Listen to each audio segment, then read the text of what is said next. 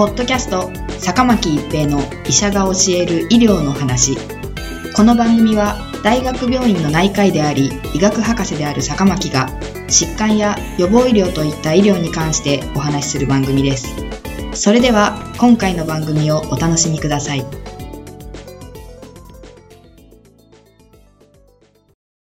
皆さんこんにちは、坂巻一平です。ポッドキャスト、坂巻一平の医者が教える医療の話。今回は狂犬病です。2020年5月、日本において狂犬病の発症が報告されました。海外で犬に噛まれ、日本で発症したものと考えられています。狂犬病は犬あるいは動物だけの病気ではなく、人を含めたすべての哺乳類が感染し、発病すると治療方法がなく、重篤な神経症状を示してほぼ100%死亡する極めて危険なウイルス性の人畜共通感染症です。本病は約4000年前から人類に知られていましたが、高度な医療が確立した現在も、世界では毎年約5万人の人間と十数万の動物が発病死していると推定されています。狂犬病の病原体はウイルスで、粒子の大きさは 85×180 ナノメーターで、比較的大きな弾丸状のウイルスです。分類学的にはインフルエンザやマシンなどと同じ、マイナス1本差の RNA 遺伝子を持ったモノネガウイルス目、ラブドウイルス科、リッサウイルス属に分類されます。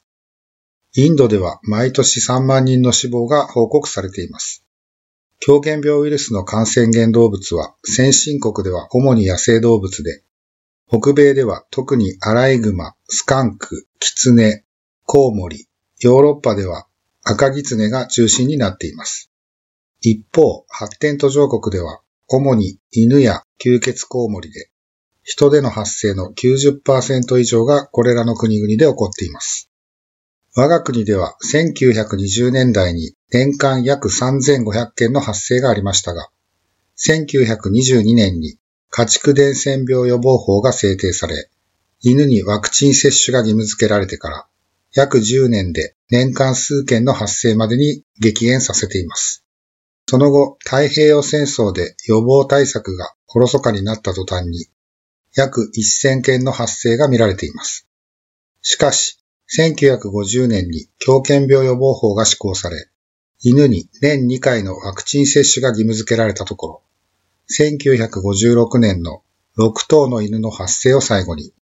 1970年にネパールで犬に噛まれた青年が帰国後発病した1件、2006年にフィリピンで別々に感染した2例のみでした。このことは世界では稀な快挙と言えます。しかし今回14年ぶりに日本で狂犬病が発症したことになります。日本以外の国々では未だに本病が多数発生していること、中でも年々交流が盛んになっているロシアや東南アジアなどでは多数の発生が報告されており、いつ侵入されてもおかしくない状況にあると言えます。なお、動物ほとんどが犬と人の発生数が並行しており、犬での予防が重要であることがわかります。狂犬病ウイルスは主に発病動物に噛まれ、唾液中に排出されるウイルスが傷口より体内に侵入することにより伝播されます。体内に侵入したウイルスは末梢神経を介して中枢神経組織に達し、そこで大量に増えてさらに各神経組織へ伝わり、唾液腺で増殖します。発病した人や動物は陰口頭の麻痺により唾液を飲み込むことができず、結果としてウイルスは唾液とともに体外に排泄されることになります。潜伏期間は長く一定せず、平均で1から2ヶ月を要しますが、時には7年間の例も人で報告されています。発病すると物事に極めて過敏になり、競争状態となって動物では目の前にあるものすべてに噛みつくことになります。これを競争型と言います。その後、全身麻痺が起こり、最後は昏睡状態になって死亡します。発病後、終始麻痺状態の動物も15から20%認められます。これを麻痺型と呼びます。狂犬病ワクチンには、暴露リスクのあるものに対して行う暴露前接種法と、加害動物から交渉を受けた後にワクチン接種をする暴露後発症予防のための接種、暴露後接種法があります。暴露後発症予防は受傷部位の十分な処置、可及的速やかな暴露後接種、リスクが高い場合は免疫グロブリン製剤投与があります。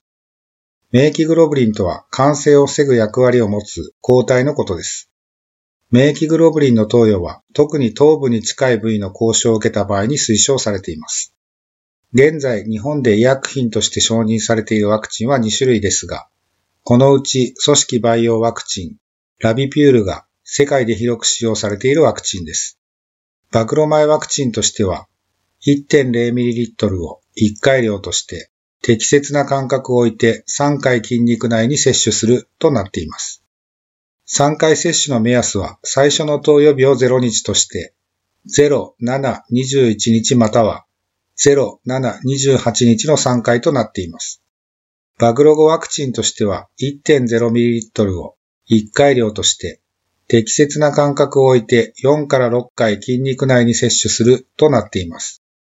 現在は4回接種が最も標準的と考えられていますが、最初の日には、すなわち0日には接種部位を変えて2箇所に1回ずつ計2回、そして7、21日に接種します。5回接種の目安は0、3、7、14、28日であり、6回接種の目安は0、3、7、14、30、90日となっています。渡航外来では海外で動物に触れる機会の多い獣医関係者や都市部の医療機関から離れた地域に居住する予定のある場合をハイリスク者として暴露米接種の対象とされています。海外では不用意に動物に近寄らず、犬を含めた哺乳動物やコウモリからの交渉暴露があった場合には、万が一の場合の暴露後発症予防を遵守すべきと考えられます。たとえ暴露米接種を行っていても、動物交渉を受けた場合には、追加接種が必要なことなど、狂犬病が致死性の疾患であることを認識しておく必要があります。ポッドキャスト、坂巻一平の医者が教える医療の話。今回は狂犬病でした。ありがとうございました。ポッドキャスト、坂巻一平の医者が教える医療の話。今回の番組はいかがでしたか？次回の番組もお楽しみに。